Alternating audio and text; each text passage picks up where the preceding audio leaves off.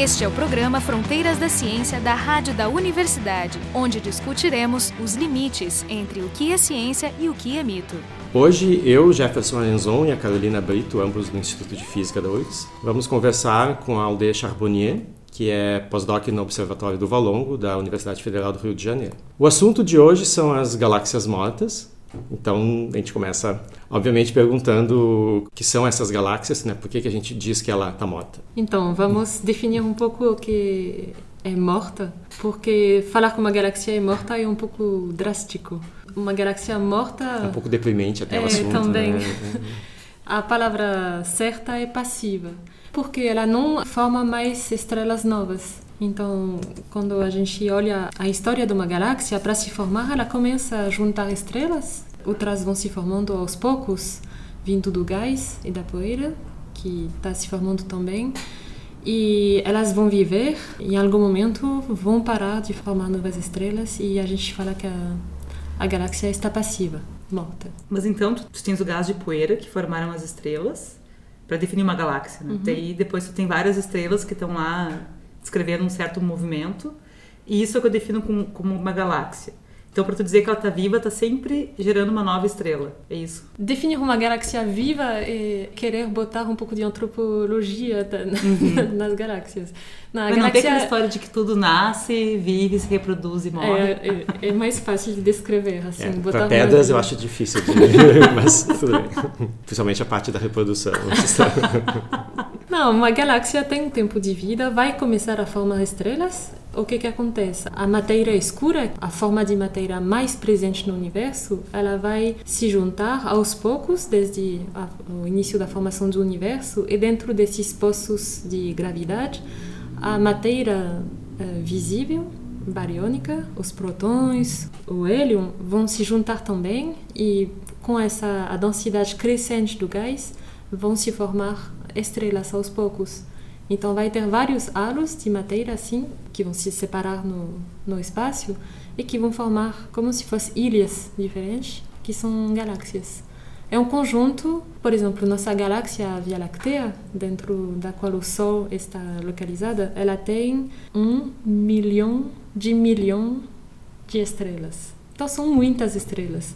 Só que a nossa galáxia não, não é passiva, ela é ativa. E aí, as, as, para voltar à, à vida de uma galáxia, as, as galáxias vão se formando e chega um certo momento que não tem mais gás para formar estrelas. Isso pode acontecer por vários eventos. Mas então seria mais ou menos, eu poderia pensar, por exemplo, a história de uma estrela sozinha, né? A, a vida de uma estrela depende principalmente do combustível inicial que ela tem, então da massa inicial que a estrela tem. Isso vale para galáxias também? Quer dizer, quanto mais massiva ela for inicialmente, ela vai, ela vai demorar mais tempo para gastar a sua massa ou não? É uma, uma pergunta muito boa, porque ainda não tem resposta muito clara. Uhum. Poderíamos pensar que as galáxias menores se formaram primeiras e se juntaram depois para formar galáxias mais maciças. Só que não é exatamente o caso.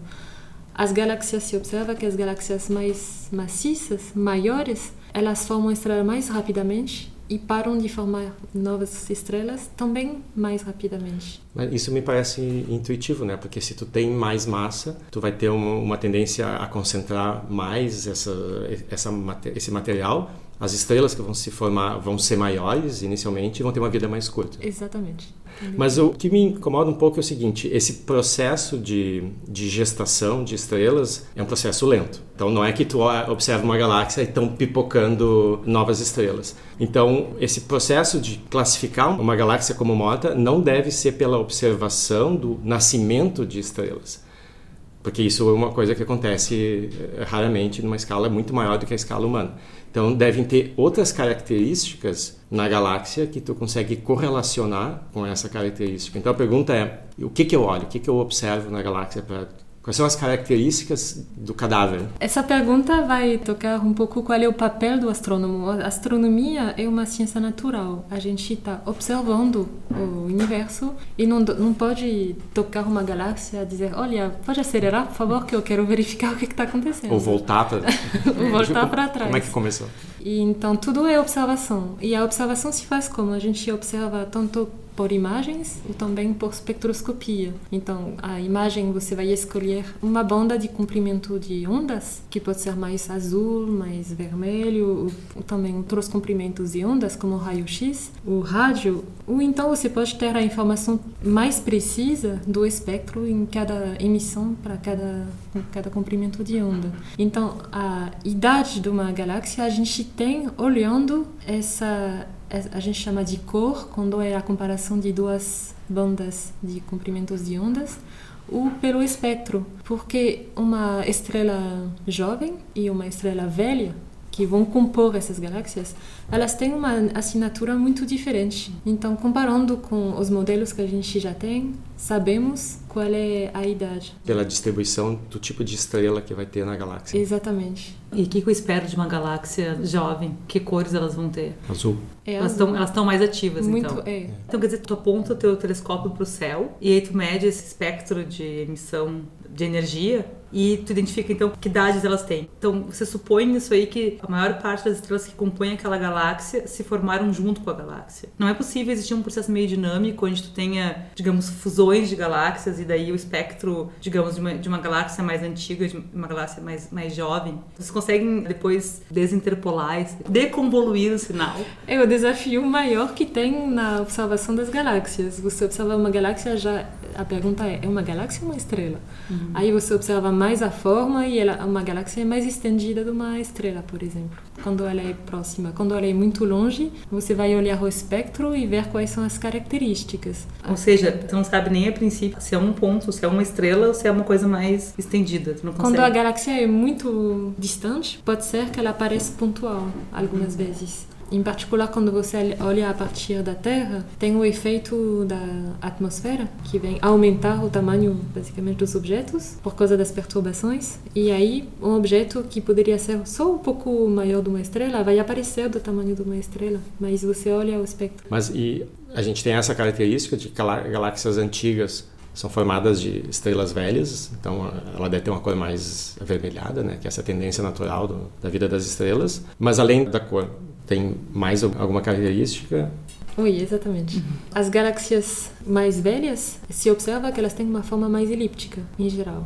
E as galáxias formando estrelas, elas estão mais espirais. Tem braços e tem um disco no qual se encontra o gás. E a pergunta é como uma galáxia formando estrela vai chegar ao que é um disco, vai chegar a ser uma galáxia morta, passiva, que parece uma elipse. Mas para mim tem uma pergunta antes, como é que tu sabe que esse é o caminho, que tu começa com uma galáxia plana, espiral, e no momento que ela morre, né, entre aspas, ela vira uma galáxia elíptica e não que a galáxia começou elíptica e por algum mecanismo, por ser elíptica, ela morreu antes. O que vem antes? Então, tem oh, as galáxias elípticas, elas quase são todas, não, eh, as galáxias passivas quase são todas elípticas, mas ela tem vários caminhos que podem chegar a essa forma. Então, elas ou podem ser no início já uma forma compacta, mas vai ter um evento que vai transformar ela em, em elíptica de qualquer jeito.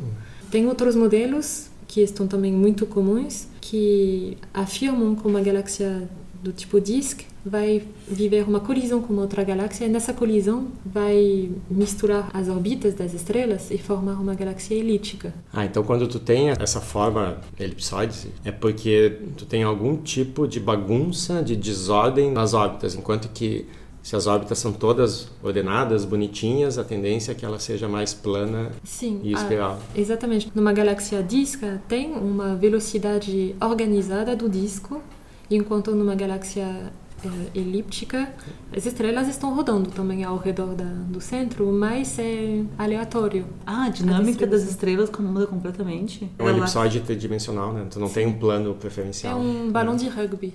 Não, perfeito, mas isso poderia ser simplesmente uma questão de condição inicial do sistema. Poderia ter uma distribuição de estrela que se forma, que seria, sei lá, disposta em anéis, né, como a nossa galáxia, ou uma distribuição inicial que propicie umas velocidades aleatórias, então seria uma distribuição mais elíptica. Mas o que tu está dizendo é que, porque elas ficam velhas, as galáxias, elas acabam fazendo com que as estrelas se distribuam de maneira elíptica, não? O caminho não é tão claro Não é pela idade das estrelas que elas mudam de trajetória, é pelos acontecimentos dinâmicos que acontecem dentro da galáxia. Por exemplo, uma colisão vai realmente ter uma influência muito forte na, na trajetória das estrelas, mas também você pode ter eventos dentro da própria galáxia, como os eventos de supernova, os eventos de estelares, que vão gerar uma confusão também dentro da própria galáxia. Causa uma perturbação e poderia gerar esse movimento aleatório das estrelas. Sim, tem que ser bem violento aquele evento dentro do disco para chegar até uma mudança e o Edwin Hubble, já em 1926, tinha observado essa dicotomia entre as galáxias espirais e as galáxias elípticas. Ele já viu que tinha duas, dois tipos e tentou ver qual era o, o primeiro que se formou antes do segundo. E ele errou. Ele pensou que era primeiro as galáxias elípticas que iam formar galáxias espirais, enquanto a gente sabe que as galáxias espirais, sendo mais jovens, elas foram formadas primeiro. Já, já que tu falou no Hubble, a gente pode dizer que a, essas galáxias passivas, elas estão todas muito longe da, de nós? Então, isso é uma questão de relatividade. A gente está olhando o universo, as galáxias próximas da gente, elas vivem no universo que tem 14 bilhões de anos. E as primeiras galáxias que começaram a se formar foi por volta quando o universo tinha um bilhão de anos. Então, mais a gente está observando galáxias próximas da gente, mais estamos observando o universo velho. A luz de uma galáxia que foi enviada quando, ela, quando o universo tinha um bilhão de anos, ela está chegando agora, porque essa galáxia está lá longe. Hum, então exatamente. elas são as mais novas. Tá. Exatamente. É, as galáxias mais longe que a gente está observando são as mais jovens em relação à história do universo. São as que se formaram primeiro. Exatamente. Uhum. Só que a gente está observando dessas galáxias, primeiras que se formaram, já estamos observando as galáxias passivas. Elas já passaram pelo processo de formar muitas estrelas. Então é correto dizer que hoje a gente observa mais galáxias passivas do que ativas? E, e não. Não é. Depende do, da massa inicial, tem outras qual é, coisas. Qual é a proporção entre elípticas e espirais, por exemplo, passivas e ativas? E ativas. Eu não saberia dizer com certeza no universo local, mas eu vou dizer por volta de 60% de galáxias ativas no universo local. Se definiu nas observações o almoço, o meio-dia da formação estelar que aconteceu por volta da idade próxima de 6 uh, bilhões de anos. Foi o momento que o universo formou muitas estrelas. E desde então a formação estelar está caindo um pouco, uh, mas ainda se forma bastante estrelas. É bom lembrar que as estrelas por exemplo, o nosso Sol, ele vai ter uma vida talvez de 8 ou 9 gigayears, bilhões de anos. anos. E é muito tempo em comparação com a idade do universo. É uma fração considerável. É. Então, até ele morrer daqui a 4.5, é o universo tempo. já terá 18. Uh, 18. Então quer dizer que o Sol terá vivido metade do tempo Exatamente. total do universo. É bom se lembrar assim que dependendo da massa da estrela, as estrelas mais maciças duram menos tempo do que as estrelas. Porque elas queimam mais rápido. Exatamente. Quando a galáxia atinge esse estado, né? em, física e estatística a gente chama um estado absorvente como aquele estado de onde não se pode sair. Mas na, na evolução natural das estrelas, tu tem processos de, de explosão. Essas explosões provocam ondas de choque. E essa onda de choque, quando encontra uma nuvem de gás, pode comprimir e disparar um, um novo processo de formação de estrelas. Então a pergunta é: eu posso ter uma galáxia passiva saindo do estado de passiva, voltando a formar, ou seja, eu posso ter uma galáxia zumbi que volta ah, à atividade. Só podia, ele, ele tinha que fazer essa pergunta. É uma fixação. É uma, tudo que ele consegue chegar no ponto do zumbi, ele chega. Entende? Mas tem, eu gostei dessa galáxia zumbi. Uma galáxia passiva, ela pode encontrar uma outra galáxia que não seja passiva e no processo de colisão vai entrar mais gás e esse gás que vai, por exemplo, se juntar gravitacionalmente na, na primeira galáxia, quando ele vai atingir é, a densidade crítica. Exatamente, ele vai formar novas estrelas. Isso é um caso que pode acontecer. Isso se observa muito. Jefferson é, encontrou um verdadeiro zumbi no universo. O, o maior deles. e a nossa galáxia? A Via Láctea, ela é ela é passiva, é... ativa? A nossa é Porque ela, ativa. ela é espiral. Exatamente. É. A gente tá bem num braço, en- talvez entre dois braços da, da, de uma espiral. E não, ela tá bem azul. Mas a gente não tem falsos positivos, falsos negativos nessa classificação. Encontrar, não existem exemplos de galáxias espirais que têm outras características de, de galáxias passivas e vice-versa, uma, uma elíptica não passiva. Sim, tem. No- nos dois casos. Temos galáxias espirais observadas sendo mais vermelhas. Vermelhas quer dizer com aparentemente populações mais velhas. Só que, por exemplo, esse caso poderia ser por causa da presença de poeira. A poeira vai provocar um avermelhamento do espectro. E também tem galáxias elípticas que estão observando mais azuis, que estão formando estrelas ainda, e pensamos que elas estão passando pelo processo de parar a formação de estrelas. Mas essas galáxias rebeldes, elas estão em números muito menor do que as duas grandes categorias. Então, basicamente, você está dizendo que, via de regra, se eu encontrar uma galáxia espiral, ela vai ser provavelmente ativa, e se eu encontrar uma galáxia elíptica, ela vai ser provavelmente morta. Exatamente, no universo local vai ser assim, e até voltando na história do universo, no passado, ainda vai ser verdadeiro até nas protogaláxias. O que é uma protogaláxia? Protogaláxia é o, o momento que a- ainda não tinha galáxias, é o momento que as primeiras galáxias vieram se formar. E o universo naquela época era muito rico em gás, e se formaram as primeiras estrelas dentro desses lugares, vamos dizer, e era um pouco bagunçado. Então a gente fala de protogaláxias porque os processos estão muito violentos e ainda não tem essa forma bonitinha que a gente Eu, eu posso imaginar, assim, eh, fazendo, tentando fazer uma, uma imagem do que foi esse esse começo da criação do- das galáxias.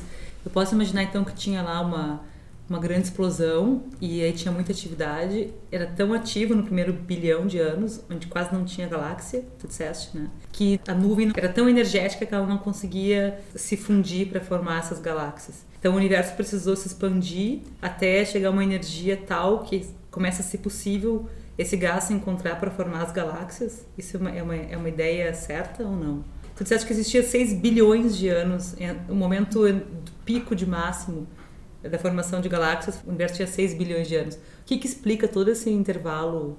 Ah, mas Sem ah, informação. com, já com um, dois bilhões de anos, já tinham galáxias formadas do tipo elípticas. Mas as protogaláxias são realmente as, no momento que tem as primeiras estrelas se formando. E a sua sugestão é, é muito justa, no sentido que vai ter uma explosão, isso vai expulsar por exemplo, vai ter a primeira formação de estrela. Talvez ela vai ser muito maciça, ela vai evoluir muito rápido, vai ter uma explosão.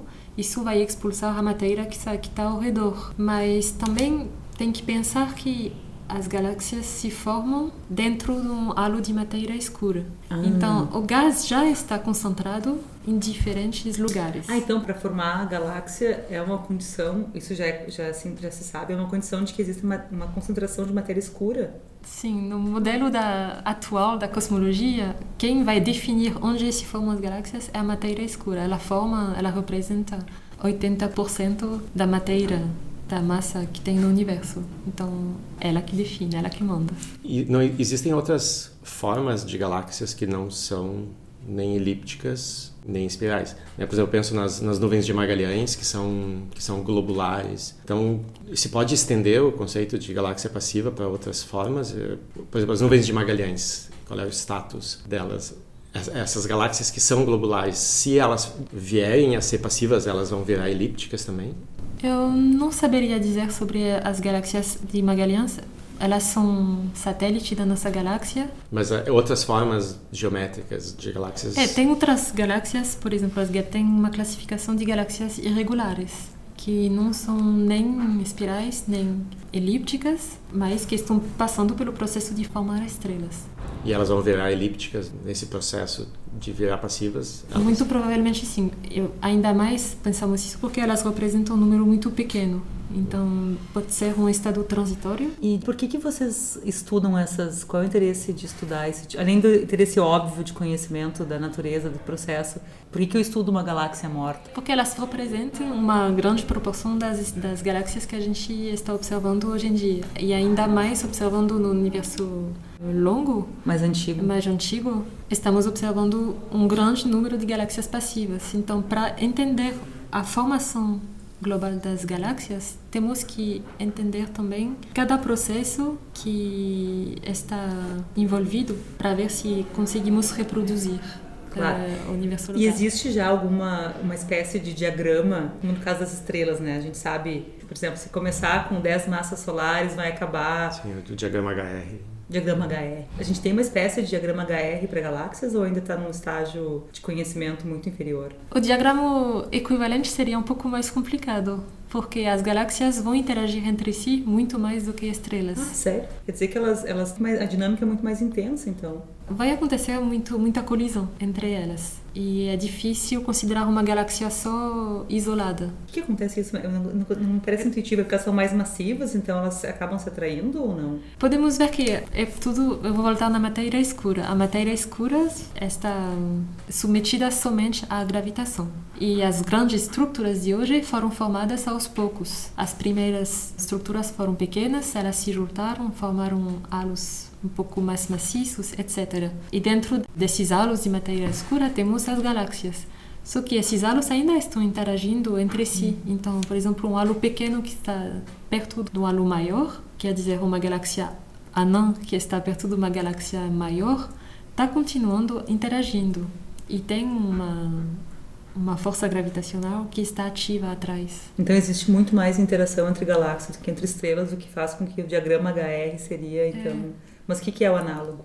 Então, o análogo gente, hoje seria definido pelas simulações. Temos hoje em dia duas, em particular, estou pensando em duas grandes simulações que estão capazes de reproduzir esse grande bestiário de galáxias do universo local, que são as simulações Illustris e Eagle, que incorporam tanto a matéria escura e tanto a gastrofísica, é a astrofísica do gás. Então, graças a esses dois componentes conjuntos, eles conseguem reproduzir todas as galáxias que estamos observando hoje. Isso dá várias chaves para poder classificar galáxias, só que ainda não tem um equivalente, eu diria, não, talvez está fora do meu conhecimento. da, da mesma maneira que as estrelas nesse diagrama, elas têm vários destinos. Né? As galáxias têm vários destinos ou todas elas terminam em formas elípticas e vão apagando aos poucos? Eu não diria que todas as galáxias estão indo para ser elípticas, porque, por, por exemplo, estamos numa galáxia espiral que tem uma barra no meio. E se a nossa galáxia não encontrar nenhuma colisão, que não é verdade, a nossa galáxia vai, vai ter uma colisão. E a, a propósito, a Andrômeda, ela é espiral também. É. Mesmo, mesma situação da nossa. É, mas se ela não tivesse esse encontro próximo para acontecer, muito provavelmente a- a- as estrelas iam aos poucos se aproximar da barra e é um processo muito lento. Então, de repente, o nosso universo vai acabar antes da nossa galáxia ter um processo que vai fazer ela se transformar. Então, dependendo do, da velocidade dos processos, pode ser que uma galáxia espiral seja estável em relação à idade do universo. Para mim, uma coisa que quando tu disseste, é uma pergunta provavelmente bem trivial, mas quando tu falas, os modelos têm distribuição de matéria escura e o gás. Então, o gás necessariamente é gás de matéria bariônica. Bariônica. Essa é a definição. Quando eu falo em gás, Sim, não é matéria escura. exatamente. Tá. Então, pelo que eu entendo também, se, se vocês conseguem colocar no modelo uma dada distribuição de matéria escura e de gás bariônico, se vocês conseguirem descrever todo esse conjunto de galáxias que vocês estão observando, seria uma maneira de indicar o que, que é essa matéria escura? Porque é uma grande pergunta ainda em física, né? Quer dizer, será que as galáxias, então, a distribuição delas pode nos dar uma, uma chave para entender o que, que é essa famosa matéria escura? É o fato de conseguir reproduzir as galáxias do universo local. A partir, no início do- de- dessas simulações, se coloca as flutuações primordiais que estão observadas a partir das observações do fundo De microondas. de microondas. E o fato de conseguir reproduzir dá uma validação para o modelo atual de matéria escura, que seja uma partícula maciça, que interage muito pouco ela é weakly interacting com as outras partículas. E... Mas ela interage com ela mesma? Sim, ela só interage gravitacionalmente e também com a força fraca. Então, o modelo aceito de matéria escura são, são partículas que só interagem entre elas mesmas via gravitação, mas também atrai o gás que é matéria bariônica. Com gravitação também. Com gravitação. E a força fraca entra onde? A força fraca é uma força que na matéria bariônica que vai por exemplo, se manifestar no momento da desintegração. É uma força que a gente não frequenta muito no cotidiano. E as diversas procuras de, de, da natureza da matéria escura hoje em dia estão usando essa força fraca. Eles botam, por exemplo, muito material que é sensível a uma certa interação fraca, eles botam isso profundamente na Terra para se proteger de toda a radiação cósmica em particular e para esperar a matéria escura interagir com esse material. Ou seja, o mesmo problema que se tem com os neutrinos, que eles são pouco interagentes. A diferença é que tem muito neutrino hum. e a matéria escura tem se, muito também. Tem muita também, mas a densidade é baixa. A densidade é relativamente baixa porque o Sol deveria ser localizado em um, também um poço de matéria escura e a Terra também porque é um poço de, de massa. Mas o problema é a probabilidade de interação com a matéria bariônica, que é muito rara e faz anos e muitos experimentos que estão procurando matéria escura que não se observou. Porque tem que identificar se um sinal vem da matéria escura ou vem de outra coisa. E isso é muito difícil de diferenciar. Então tem que ficar anos observando para diferenciar qual é o ruído porque poderia ser, por exemplo, a radioatividade que vem da, do material da, da pedra que está atrás da parede. Então tem que eliminar tudo isso antes de identificar um sinal que não seja identificado. Sim, o ruído é muito alto comparado com o sinal. Voltando um pouco às galáxias, então tem essa classificação, galáxia passiva, ativa. Existe um contínuo nessa, nessa classificação? Eu posso dizer essa galáxia é meio passiva, meio ativa? Ou seja, esse processo pode começar numa galáxia por exemplo, no centro, se espalhar, e isso leva um, tem uma certa escala de tempo, e aí no meio do caminho eu estou num estágio intermediário. Então, e se, se pode acontecer isso, se observa é, então, é uma, uma 10% morta, é, 20% uma, morta. Eu tinha uma pergunta, porque como a, a, gente observa essas duas classes, pergunta é o que que tem entre as duas? Porque se uma classe vira a outra, por que que não estamos observando as, as galáxias do meio? Então, essas galáxias que estão passando pelo processo de parar a formação de estrela se chamam galáxias do Vale Verde, por causa das cores que vai do azul até o vermelho. E essas galáxias do Vale Verde. Podem ser as, zumbis também. Então, tem zumbis, tem galáxias do Vale Verde. Atravessando a fronteira. e esse processo de parar eh, a formação estelar, que se chama também em inglês quenching, ele é rápido, ele tem que ser rápido, senão estaríamos vendo muitas delas. Mas tem. E tem vários uh, grupos que estão se concentrando nessas galáxias para estudar a velocidade de, Ou seja, o rápido é sempre relativo aos tempos característicos astronômicos. Ah, sim. sim. Mas então, o que me deixa um pouco com a pulga atrás da orelha nessa história é o fato de que tu disseste que as galáxias interagem muito mais que as estrelas, né? Então, se existem muitas colisões, a pergunta inicial que era se consegue desmembrar os sinais, ela se faz bem importante mesmo. Talvez esse processo de uma galáxia quase morta, nesse estado, quer dizer, deve ter muitas galáxias onde tu tenha realmente estrelas bem jovens, estrelas bem antigas. Sim. Né? Então, esse sinal deve ser realmente complicado de identificar, não? Então, isso se vê no espectro de uma galáxia, observando então a assinatura espectral. Os astrônomos vão ajustar um modelo dentro do qual eles vão botar vários eventos de formação estelar. Tem o primeiro, quando a, galáxia se formou, e depois eles vão modelar, por exemplo, dois, três eventos de colisões, e a cada evento de colisão, um evento de formação estelar. E nos modelos, eles vão tentar ajustar até achar o modelo que vai reproduzindo bem o espectro. E é realmente assim que se faz, é muito comum. É, uma, é um pouco uma cozinha, assim, então tu vai ajustando aqui, tentando prever. Mas o que é curioso é a necessidade dessa coisa dinâmica mesmo, né? Que em estrelas é um pouco menos grave, talvez, né? O fato do processo dinâmico em galáxias é aparentemente é muito mais importante. Ah, um mecanismo. É. Então, hoje a gente conversou sobre galáxias zumbis, galáxias mortas, galáxias passivas. E a nossa convidada foi a Aldeia Charbonnier, que é pós-doc no Valongo, no Observatório da UFRJ. E conversando com ela, eu, Jefferson Arenzon, a Carolina Brito, os dois do Instituto de Física da URGS. O programa Fronteiras da Ciência é um projeto do Instituto de Física da URGS.